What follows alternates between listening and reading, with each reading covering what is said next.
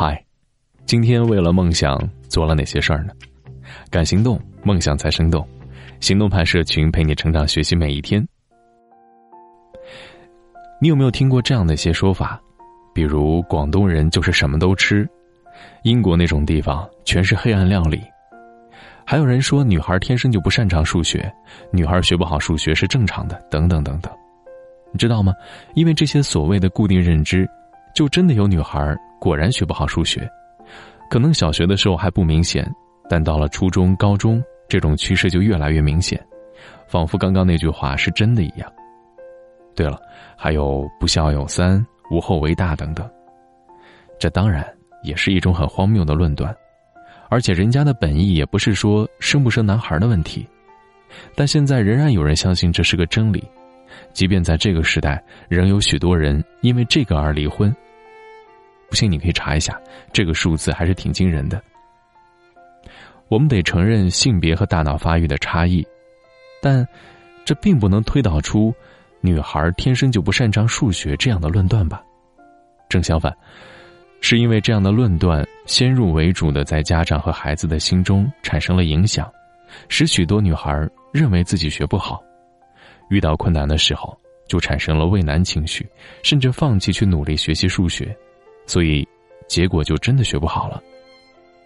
要明确的是，错误的认知导致了结果，认知就错了，结果一定会错吗？因为人的行动、努力和思考是受自己的认知所支配的。本质上讲，对于初等数学的内容，不需要天资聪颖、智商一百四十，普通的孩子只要不畏惧、有信心、下功夫，都能学会。也许这样的孩子成不了数学家，但应付一般的考试应该都是没问题的。而那些因为没有生男孩而离婚的人们，也不一定真的是什么贤子贤孙，也不一定说是因为没有生儿子就觉得未来一片昏暗过不下去了，只不过是心里接受了“不孝有三，无后为大”的思想，心里觉得不爽而已。人的根深蒂固的认知。就是人的命，如果认知是错误的，甚至是扭曲的，那么命运恐怕也是错误或扭曲的。二零一一年，有一场许多作家跟百度文库的斗争，作家们发公开信投诉、起诉百度文库里有许多侵犯他们版权的内容，当时闹得沸沸扬扬。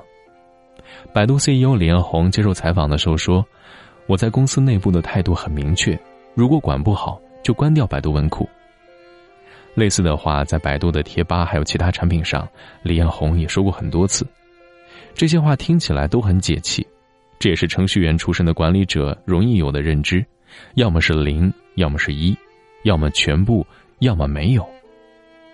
按照大卫·伯恩斯在《好心情手册》这本书里面的说法，这种要么全部，要么没有的认知，是完美主义者的典型认知错误。这是用一种极端的黑白分明的标准来评价自己。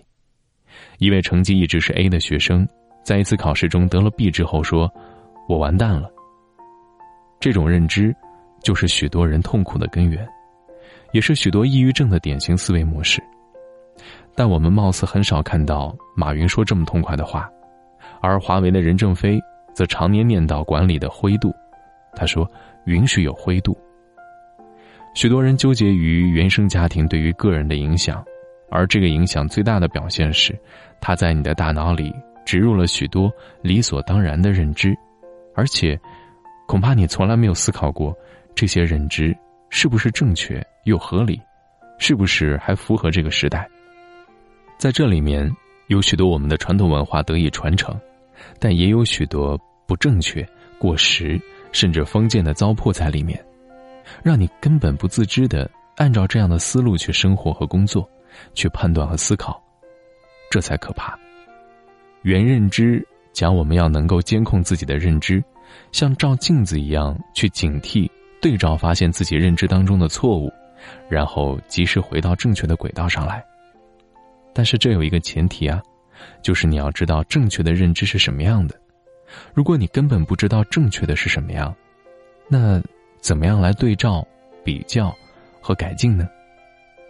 就好像我们传统的观念是要勤俭持家，花钱的时候要量入为出，借贷是被鄙视和归入败家子的行当的。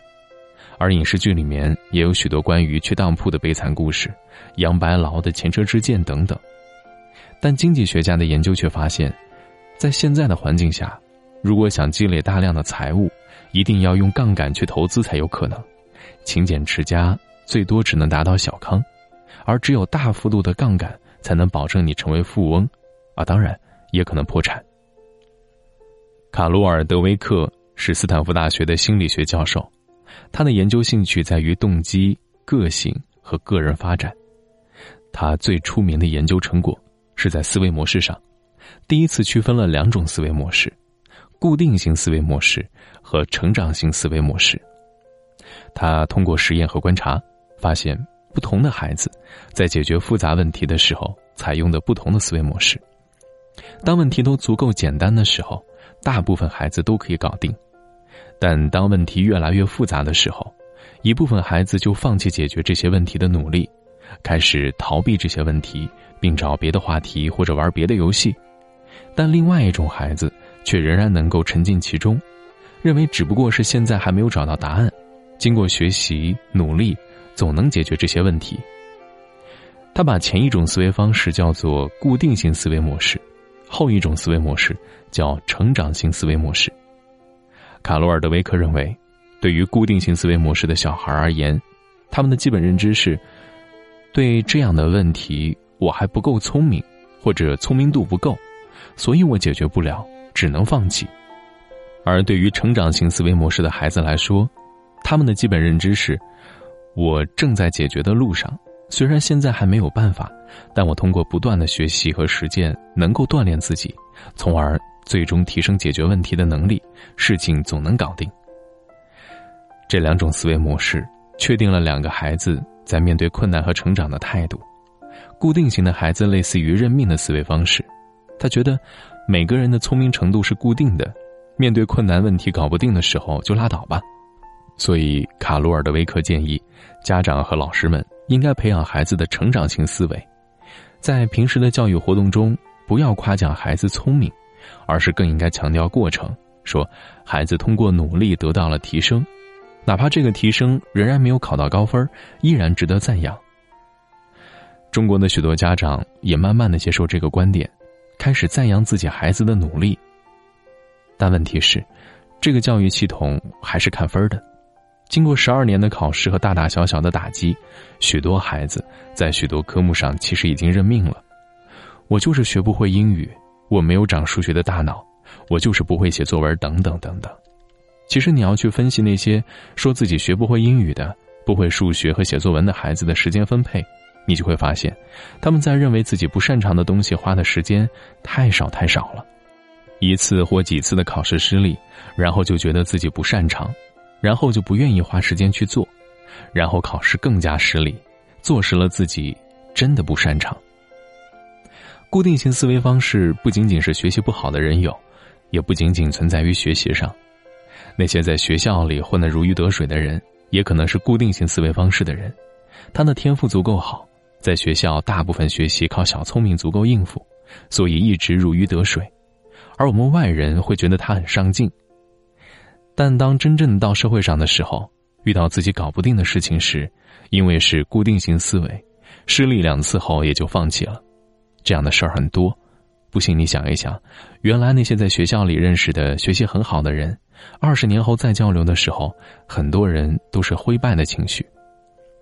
而那些成长型思维的人，也许资质一般，家境一般，但从来不信邪，不认命，坚信努力就能长进。他们也许不是长进最快的，但当许多他的同行者已经停下来的时候，他们一直向前，假以时日，他们就耀眼起来。有一个笑话，中国那句俗话说：“前途是光明的，道路是曲折的。”被翻译成英文时的意思是：“我知道未来会更好，但为什么更好，我也不知道。”也许每个人都需要这样的精神吧。未来会更好，虽然我也不知道为什么，但我就是相信它会好，所以我得一直努力，努力努力着，可能就真的好了。我们的行动受到我们思维方式所指导，而思维方式的背后是你对这个世界的认知。如果你认为这个世界已然一片黑暗而不可救药了，那可能你就放弃了，或者只考虑独善其身。但如果你认为它虽然不够完美，可正是因为这样子，才需要每个人去让他变得更好，你也许就会成为一名战士，力争让他变得更好。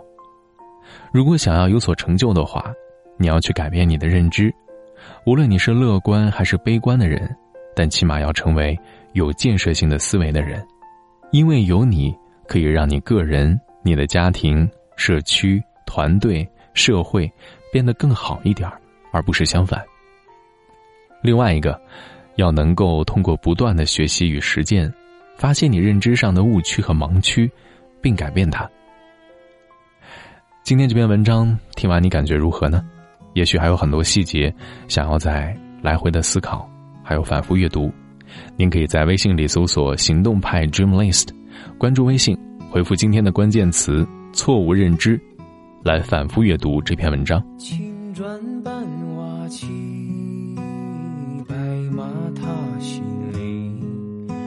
山花娇艳，暮色丛染红巾。屋檐洒雨滴，炊烟袅袅起。蹉跎辗转，宛然的你在哪里？寻寻觅觅，冷冷清清。月落乌啼，月牙落孤井，零零碎碎，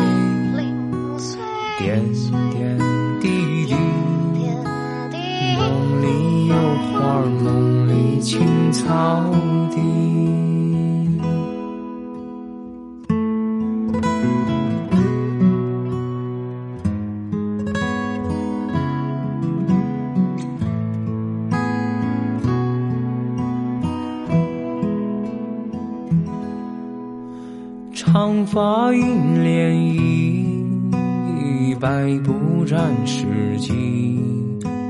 河童撑杆，摆长舟渡孤西。屋檐洒雨滴，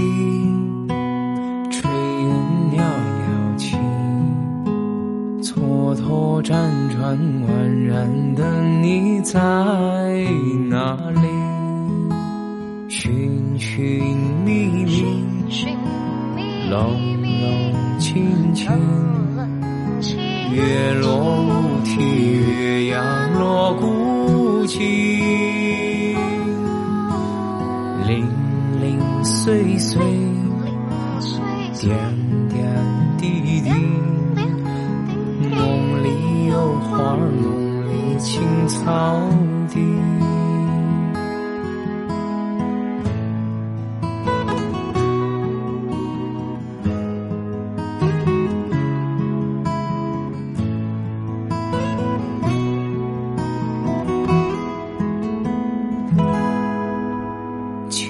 转半瓦青，白马踏新林。